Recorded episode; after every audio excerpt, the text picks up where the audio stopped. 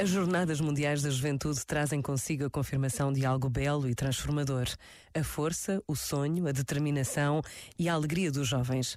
Se nas nossas casas entendemos de uma forma única a alegria e a energia que os filhos e os netos nos podem dar, o que será multiplicar esta capacidade por milhares e milhares de jovens vindos de todo o mundo a falarem todas as línguas e unidos pela fé, pelo desejo real de se encontrarem com o Papa, de se encontrarem com o próprio Jesus que está vivo entre nós. Por vezes, basta a pausa de um minuto para desejarmos saber o que se vai passar em agosto de 23. Pensa nisto e boa noite.